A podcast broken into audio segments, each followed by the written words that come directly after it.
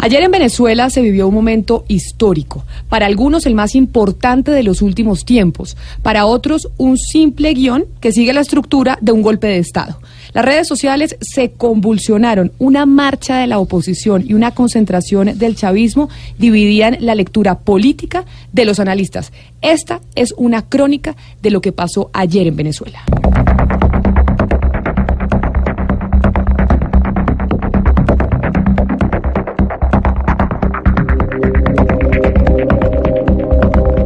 Propone presidir un gobierno de trámite para organizar unas elecciones libres.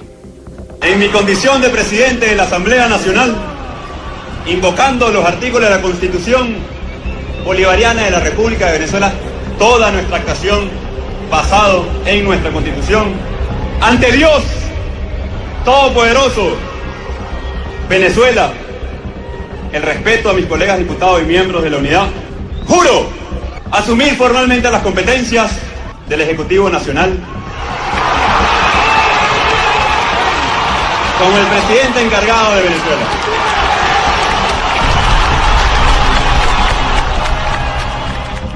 Una y treinta de la tarde, la cuenta oficial de la Casa Blanca anuncia que Donald Trump reconoce a Juan, Juan Guaidó, presidente de la Asamblea Nacional de Venezuela, como presidente interino. 2 y 40 de la tarde, Luis Almagro, quien es el director general de la OEA, secunda a Estados Unidos en el reconocimiento a Guaidó. 2 y 45 de la tarde se reportan dos muertos en los estados de Táchira y Carabobo en enfrentamientos con la policía. 3 de la tarde, Iván Duque, desde el Foro Económico Mundial en Davos, Suiza, anuncia que Colombia no reconoce a Maduro como presidente de Venezuela. Colombia reconoce a Juan Guaidó como presidente de Venezuela y acompaña este proceso de transición hacia la democracia. A las tres y media de la tarde, Nicolás Maduro, desde el balcón del pueblo de Miraflores, rompe relaciones con Estados Unidos y le da 72 horas para salir del país a todo el cuerpo diplomático norteamericano. Le pide a la revolución cerrar filas con su gobierno. A mí me pidieron una reunión ayer. Escondido. Pero yo di mi palabra que no iba a decir nada. No, no, no. Yo, yo soy un hombre de palabra. Yo di mi palabra que no iba a decir nada de los resultados de esa reunión. Siempre y cuando se cumpliera lo que hablamos en la reunión. A las 13.50 de la tarde, Guaidó firma un comunicado en el que anuncia que su gobierno de transición mantiene relaciones diplomáticas con todos los países. El comunicado a las 10 de la mañana del día de hoy se compartió más de 80 mil veces en Twitter. 4 de la tarde, la ONG NetBlocks reporta interrupciones de Internet en todo Venezuela y bloqueos con el uso de Google, YouTube y redes sociales. A las 4 y media de la tarde, Vladimir Padrino López, ministro de Defensa, se pronuncia vía Twitter y dice que no van a aceptar a ningún presidente impuesto. A las 4 y 50 de la tarde, Reimigio Ceballos, titular del Comando Estratégico Operacional de las Fuerzas Armadas de Venezuela, ratifica la lealtad y respaldo a Nicolás Maduro. 5 de la tarde, desde Davos, Jair Bolsonaro, la canciller de Canadá y la vicepresidenta de Ecuador hacen unas declaraciones respaldando a Guaidó. That we recognize and express our full support for the interim presidency of Venezuela assumed by the President of the National Assembly, Juan Guaidó. Y a las 5 y cuarto de la tarde, Instagram y Facebook le retiran las verificaciones oficiales a las cuentas de Nicolás Maduro. A las 5 y 30 de la tarde, Guaidó suma también el apoyo de los gobiernos de Argentina, Costa Rica, Panamá, Paraguay, Honduras, Chile, Guatemala y Perú. Por su parte, México, Bolivia, Turquía, Rusia y Cuba anuncian que reconocen a Maduro como presidente legítimo de Venezuela. 6 y 30 de la tarde, miles de venezolanos se concentran en la carrera séptima con calle 85 enfrente de la Embajada de Venezuela. Y esto fue lo que se oyó. El pueblo venezolano que se encuentra acá en, Bogotá y acá en Colombia está completamente esperanzado a que haya un cambio en mi país, ¿no? Entonces es como una iniciativa, por eso estamos hoy acá abocados todos los venezolanos que se encuentran en la ciudad de Bogotá, con la intención de hacernos sentir de que no solamente los venezolanos que están en el país están luchando, sino que también estamos acá haciendo acto de presencia. A las 6 y 40 de la tarde, el Banco Interamericano de Desarrollo, a través de su director Luis Alberto Moreno, manifiesta su voluntad de ayudar y trabajar con Guaidó. 7 cuarto de la noche, Diosdado Cabello en su programa Con el Mazo Dando cuenta que el martes 22 se reunió con Guaidó y que habían pactado no contar nada. A mí me pidieron una reunión ayer. Escondido. Pero yo di mi palabra que no iba a decir nada. No, no, no. Yo, yo soy un hombre de palabra. Yo di mi palabra que no iba a decir nada de los resultados de esa reunión. Siempre y cuando se cumpliera lo que hablamos en la reunión. 7 y 35 de la noche, en el mismo programa, Diosdado Cabello amenaza con cortarle la luz y el agua a funcionarios de la Embajada Americana si estos no se van de Venezuela. Nuestro presidente Nicolás Maduro firmó un decreto expulsando y rompiendo relaciones con Estados Unidos. Ellos dicen que no se van porque ellos no reconocen a Nicolás. Está bien, quédense ahí. A lo mejor se va la luz en ese sector, no llega el gas, tantos problemas que hay en este país, ¿verdad? Cuando vengan con su maletín por, allá, no, valija diplomática, diplomática. Digo yo, no sé, cosas que pudieran ocurrir. Y a las 8 y 20 de la noche, el secretario de Estado de los Estados Unidos, Mike Pompeo, anuncia que su país, es decir, Estados Unidos, no va a retirar el personal diplomático de Venezuela y tildó de expresidente a Nicolás Maduro. 10 y 15 de la noche se reportan fuertes enfrentamientos en Petare, en San Martín, zonas populares de Caracas, a las afueras de Miraflores, no hay nadie. Esto a pesar de que Diosdado Cabello había anunciado una vigilia. Colombia está al aire. Y precisamente nos acompaña a esta hora. Vamos a mirar a ver si tenemos comunicación con alguien en Venezuela. Entenderán ustedes que las comunicaciones con ese país están bastante complicadas, Gonzalo, porque estábamos en comunicación con David Argüello, quien es un dirigente y militante del Partido Socialista Unido, pero estar entablar comunicación con Venezuela en este momento es bastante complicado. Es- se caen las llamadas y pareciera que estuvieran interviniendo los teléfonos de alguna manera. Sí, hay un tema de comunicación muy fuerte, además que se viene mm, mm, viendo y visualizando desde hace ya algún tiempo, ¿no? La precaria situación que vive la, la comunicación per se en la nación eh, vecina. Ca- Mira, lo que sí hay que decir es que hay mucho hermetismo por parte de los voceros del oficialismo. Ayer Nicolás Maduro en el balcón de Pueblo decía que los medios censuraron la marcha chavista, pero comunicarse, lograr una entrevista con algún vocero del gobierno venezolano es sumamente complicado. Pues ahí estaba el minuto a minuto de lo que pasó ayer en Venezuela, uno de los días más difíciles de los últimos tiempos. Estamos en comunicación con David Argüello, dirigente y militante del Partido Socialista Unido y miembro de la dirección de la Juventud del PSUV en Caracas. Señor Argüello, bienvenido a Mañanas Blue, gracias por atendernos. Eh, un saludo a todos los radioescuchas, hermanos y hermanas del pueblo colombiano, del pueblo que quiere la paz y libertad del pueblo colombiano. Y bueno, aquí eh, Urgelles, David Urgelles desde Caracas. Eh, Señor- saludos a ustedes. Señor Urgelles, discúlpeme en la equivocación del pronunciamiento de su apellido, pero en este momento lo que estamos viendo desde afuera son dos gobiernos en Venezuela. Cada vez el cerco parece más grande para el presidente Nicolás Maduro. Ustedes como jóvenes y usted como militante del Partido Socialista Unido y miembro de la dirección de la Juventud del PSUV en Caracas, pues ¿Cuál es la respuesta frente a la reacción internacional de ya no reconocer el gobierno de Maduro?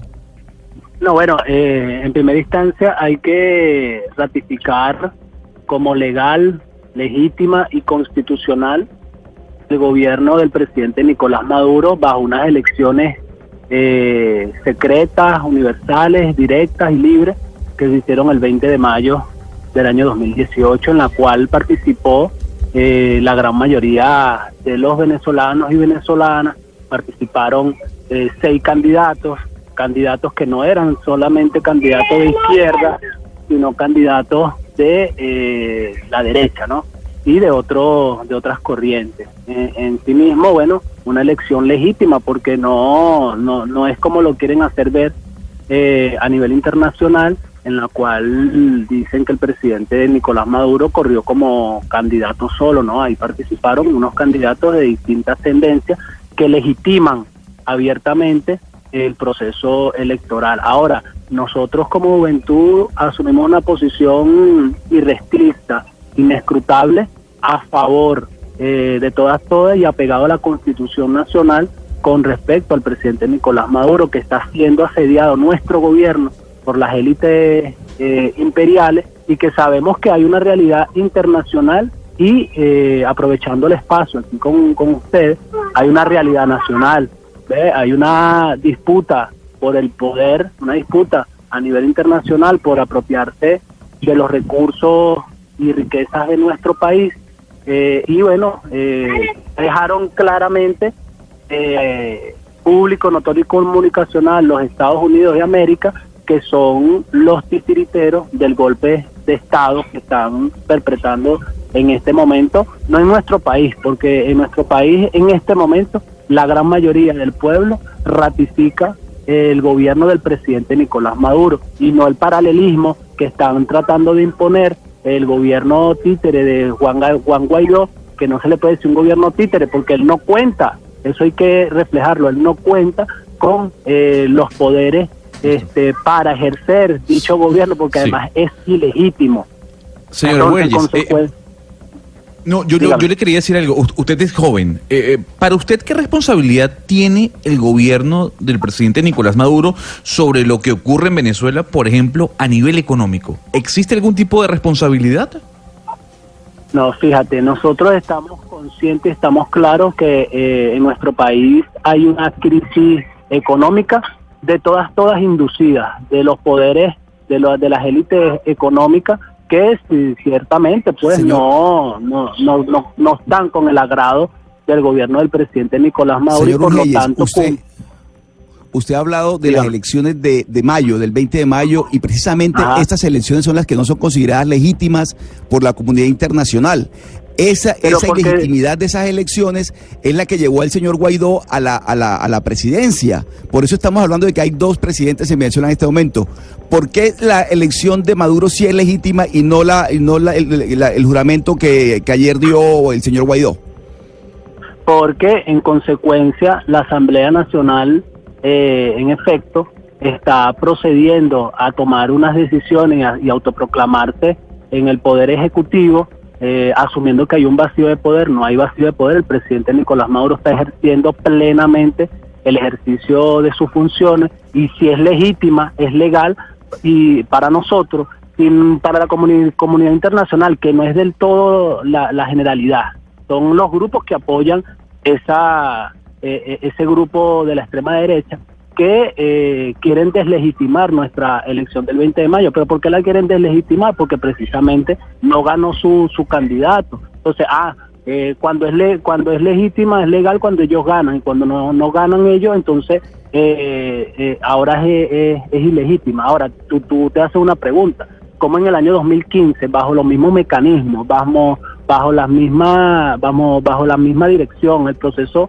electoral que se llevó a cabo, dio como resultado la, casi las dos terceras partes de eh, la Asamblea Nacional en ese momento para toda la, la, derecha, ¿no? Ahora, tres años después, luego de que ellos exigen que se adelanten unas elecciones, el presidente Nicolás Maduro, en el marco de la del diálogo, adelantó las elecciones que por constitucionalmente se tenían que haber hecho en diciembre del, del, año 2018 por la misma dinámica política, por las exigencias en esa mesa de diálogo, se adelantó para mayo. Ahora, Luego que se adelanta para mayo, según las exigencias de la misma oposición y la falsa mesa de la unidad democrática, luego ellos patean la mesa, entonces ahí se deja clara clara muestra de que ellos no están dispuestos a cumplir los acuerdos de ninguna mesa de diálogo. Nosotros con el presidente Nicolás Maduro sabemos y tenemos la certeza que él pone sobre la mesa todos los elementos necesarios para que el pacto social este se reacomode, ¿no? Y que haya un, un, cumplimiento de los acuerdos de las partes. Ahora, nosotros estamos dispuestos usted dice, sí, usted dice, señor eh, Urguelles, que, que el desconocimiento de buena parte de la comunidad internacional hacia el gobierno de Nicolás Maduro es por cuenta de un interés de algunos países de quedarse con las riquezas de Venezuela. Yo sí quisiera saber cuáles son las riquezas de Venezuela porque lo que hoy vemos desde afuera es una gran miseria que se extiende hacia otros países como Colombia y que se refleja en familias venezolanas deambulando y mendigando en las calles. Claro, pero es que es precisamente forma parte del guion preestablecido y orquestado por parte de esos grupos económicos y esos grupos políticos de la derecha internacional, en la cual nuestro nuestra hermana República de Colombia, no lo digo por su pueblo, sino por su élite gobernante, forma parte de esos eh, oscuros y mezquinos intereses de querer apropiarse la riqueza de Venezuela. Nosotros sabemos que, por ejemplo, Colombia tiene un tiempo finito en el tema de la producción de, petróleo, o sea, está en, en, escasez, casi está entrando en default en el tema de la producción de, de petróleo. Por lo tanto, a Colombia le conviene verdad este tener dentro del juego político internacional tener o sea esa migración que eh, esa, migración que hoy estamos la repartición de la cochina como se dice coloquialmente aquí en Venezuela. Por lo tanto nosotros cuáles son las señor, esa, esa migración que hoy estamos viendo los colombianos el diamante nuestros recursos minerales estratégicos que son necesarios para la eh, producción de bienes y servicios que eh, son necesarios para el consumo humano y para eh, mantener y sostener las industrias a nivel nacional, latinoamericano, inclusive a nivel internacional. Ya se sabe, bueno, o sea que, según usted, según usted, escúcheme, según usted esa migración que hoy estamos eh, sintiendo los colombianos, ese más de millón de personas procedentes de Venezuela que hoy estamos viendo en las calles de las ciudades colombianas, hacen parte de una farsa, de un montaje. Por supuesto, porque hay, un, hay una trampa cazabobo allí, ¿no? Por parte de organismos multilaterales a nivel internacional, en este caso del ACNUR, que eh, obliga a ciudadanos venezolanos a firmar un, un, papel de refugiado, de perseguido político, ofreciéndole villas y castillos y luego que pasen su frontera, la de, la de, la de Venezuela con Colombia, Venezuela con, con Brasil y los demás países. Señor Uruguayes, entonces si todo eso es parte de un, un guion, usted está diciendo que todo es parte de un guion, todas las imágenes que están recorriendo en este momento en el mundo, es primera página en el periódico de más circulación en el mundo que es The New York Times, las imágenes de las marchas tanto en Caracas como en otras partes del mundo protestando ¿Usted cree que todo eso es parte del mismo guion y ese guion entonces quién lo escribe según usted? ¿Todo el mundo está conspirando contra ustedes? Te respondo. ¿Todo el mundo Sí, todo el mundo conspirando contra Maduro. Hay una, hay una élite, un grupo económico, un grupo político internacional que está conspirando en contra del gobierno legítimo, legal, constitucional y democráticamente eh, electo por el pueblo de Nicolás Maduro. Ahora, nosotros sí sería bueno hacernos unas preguntas. ¿Cómo es que nosotros, ustedes eh, allá en Colombia, reclaman esa, ese éxodo, según como lo han determinado algunos medios de comunicación, hacia la República de Colombia, pero nosotros aquí tenemos casi que 5 millones de refugiados en esa condición en nuestro país y este ve cómo las correlaciones se desbalancean, ¿no? Para algunos somos buenos y para otros, para otras cosas somos malos. Nosotros, bueno, acobijamos a todos los compañeros extranjeros, compañeras extranjeras, que han visto a Venezuela como una oportunidad de, prosperidad, de florecer y de hacer sus familias, ¿no? Y emprender una vida para el buen vivir, para vivir en plenitud con sus hijos, con sus hijas y emprender hasta inclusive este, emprender algunos negocios, comercios y empresas que son útiles para eh, la vida nacional. Ahora, nosotros sí nos llama la atención cómo eh, de pronto hay elementos a nivel latinoamericano, internacional, como lo ocurrido allá en, en Ecuador, ¿no? Que tú dices, eso forma parte de un guion preestablecido para... Entonces cuénteme, eh, cuénteme señor Huelles, si todo esto es, sigamos con, con toda la, narrativa suya del guion, si todo esto es un guion, dígame en este momento cómo es posible que tantos países del mundo, que tantos presidentes del mundo estén juntos para rechazar, no estamos hablando eh, al margen de la, migración que según ustedes eso no existe, a, todo el desplazamiento que según usted no existe y que las marchas de, de ayer tampoco existen según usted, entonces todos estos presidentes presidentes del mundo, todos estos gobernantes del mundo, todas estas organizaciones internacionales que están rechazando a Nicolás Maduro, todo es parte, es decir, se, unió todo el mundo. ¿Cómo hicieron? O sea, ustedes al interior de la organización de ustedes, ¿cómo justifican que tantos personajes internacionales estén juntos para rechazar la, de, la presidencia de, Nicolás Maduro y la continuación del régimen? Fíjate, en primer lugar hay que aclarar algo eh, en el marco del respeto. Yo en ningún momento he dicho que la migración no existe la migración existe, como existe migración en todos los países del mundo, de personas, ciudadanos y ciudadanas de cualquier país del mundo que buscan mejores, mejores expectativas, eh, buscan mejores trabajos en cualquier país del mundo. Eso primero para aclarar. Segundo, en ningún momento dije que la marcha de ayer no, no existió. Hay, hay que hacer las comparaciones, ¿no? La marcha del chavismo y la marcha de la oposición. Como la marcha del chavismo, ¿verdad? Estaba impregnada de amor, de felicidad, de alegría, a pesar de, la, de las circunstancias en las cuales estamos viviendo. Entonces tú ves del otro lado de la moneda una marcha de la oposición en la cual, ver, vale, vale reseñar que salen vestidos de blanco, pero inmediatamente eh, generan focos de violencia por donde pasan y arrasan y destruyen bienes públicos, arrasan y destruyen y también agreden a ciudadanos y ciudadanas por ser sencillamente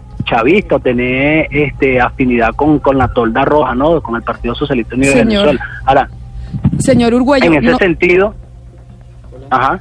Sí, no, le decía es que me tengo que ir a un corte local, pero me parecía importante comunicarnos con alguien del chavismo que también estuvo ayer en las en las marchas y poder conocer también pues la versión de ustedes frente a esta situación tan compleja que enfrenta hoy su país frente al mundo. Muchísimas gracias, señor Urgüello, por estar con nosotros hoy en Mañanas Blue.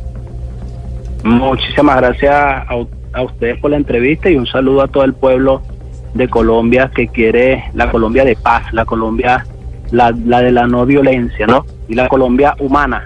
A esa Colombia es la que nosotros apostamos, que somos hermanos y hermanas históricos desde la emancipación de nuestros pueblos y nos une, nos une la historia, nos une una lucha. Y bueno, lástima que tienen una élite gobernante que eh, solamente pugna por sus propios intereses y no los intereses del pueblo. Es David, es David Urguello, dirigente y militante del Partido Socialista Unido y miembro de la dirección de la Juventud del PSUV en Caracas.